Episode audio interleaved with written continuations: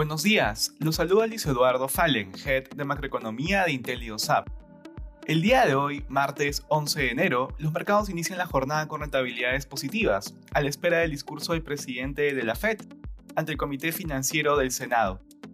De manera particular, en Estados Unidos los futuros avanzan a la espera del testimonio del presidente de la Reserva Federal, Jerome Powell, frente al Comité Financiero del Senado, después de que el presidente de Estados Unidos, Joe Biden, lo propusiera para un segundo mandato frente al Banco Central.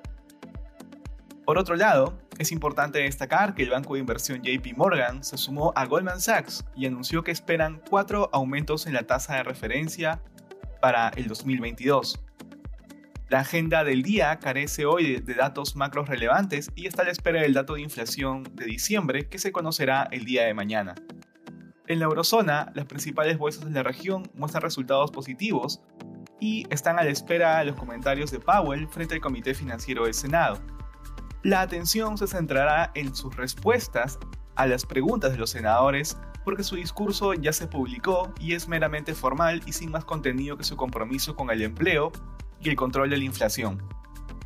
En Asia, el Nikkei de Tokio bajó 0.9%, mientras que el Shanghai descendió 0.7% y el Hansen de Hong Kong el 0.2%.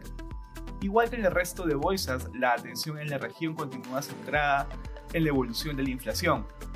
La pandemia ha perdido interés, aunque el temor a las consecuencias de la variante Omicron en el crecimiento mundial aún deben ser evaluadas. Respecto a commodities, el precio del oro avanza ante la debilidad del dólar. Asimismo, el precio del cobre sube durante la jornada. Finalmente, el precio del petróleo avanza y su referencia WTI cotiza alrededor de 79.4 dólares por barril. Gracias por escucharnos y si tuviera alguna consulta, no duden en contactarse con su asesor.